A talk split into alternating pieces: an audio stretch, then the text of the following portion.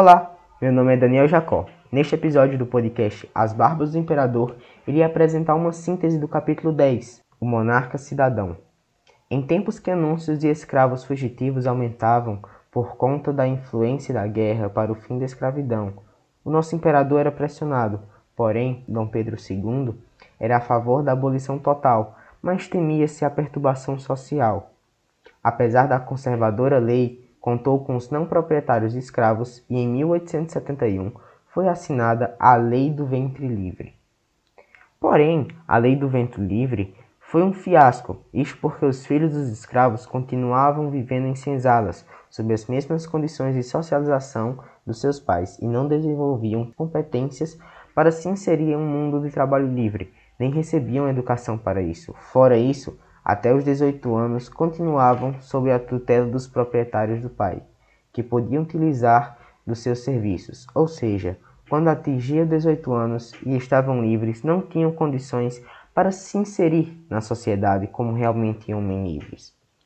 Em 3 de dezembro de 1970, é publicado no jornal A República o primeiro manifesto que daria base para a fundação do novo partido, em 17 de janeiro de 1872. Mesmo com tantos contrastes, o momento era bom para o império. Cada vez mais afastado das festas reais, Dom Pedro II começa a se portar como um monarca cidadão, inspirado no seu contraparente Luís Felipe I, rei da França, que ficou conhecido como um rei cidadão, e inicia um processo de andar pelas ruas de jaqueta e se portando mais comumente. Renunciou na década de 70 de alguns títulos de soberano e em 1871 deixa de lado o costume do beijamão, que foi trazido pelo seu avô, Dom João VI. Toda semana a corte abria as suas portas e os súditos iam até o paço para fazer os pedidos ao monarca e beijar sua mão. Era um ritual de demonstração de poder que ensinava a bondade e o poder do rei sobre todos os súditos. E isso Dom Pedro deixou de lado para se portar mais ainda como alguém normal. Em março de 1840, o imperador adquiriu o seu primeiro daguerreótipo, motivado por demonstrações de Luiz Conte. Dom Pedro irá utilizar a fotografia como seu grande instrumento, por ser algo moderno, assim como seu reino.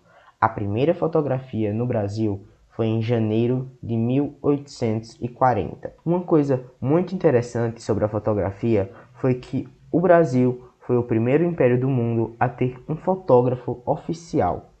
A família real adotou a fotografia como algo do seu símbolo, pois demonstrava modernidade e poder. A velocidade que o daguerreótipo representava um desenvolvimento era enorme, mas o resultado disso teve algumas coisas complicadas, pois alguns se sujeitavam a torturas, como ganchos para parecer mais bonitos nas fotografias, e nenhuma outra família gastou tanto em fotos como a família real, pois era a família real e deveria demonstrar movimento e poder.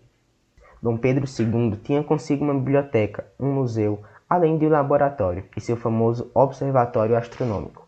Interessado em educação, o imperador visitava bastante concursos em diversas escolas, como escolas de medicina e escola militar. Claro, isso sem falar no grande orgulho, o Colégio Dom Pedro II.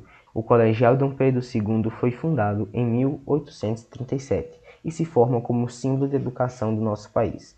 O Pedro II, como era chamado, convertia-se aos poucos à imagem de imperador, que investia grandemente em sua imagem erudita. Os símbolos que moldam os retratos do monarca vão se distanciando das referências exclusivamente tropicais, evocando a cultura europeia e o progresso industrial.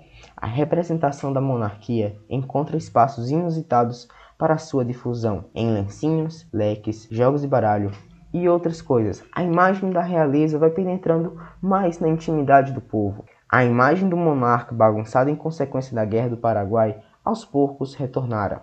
A representação do rei cidadão teria que se impor perante a tirania da guerra. Restava saber qual seria o resultado nesta nova posição do imperador. Como vocês podem ver, só uma coisa que não fez o grande monarca durante todo o seu reinado foi a barba. Espero que tenham gostado. Tchau!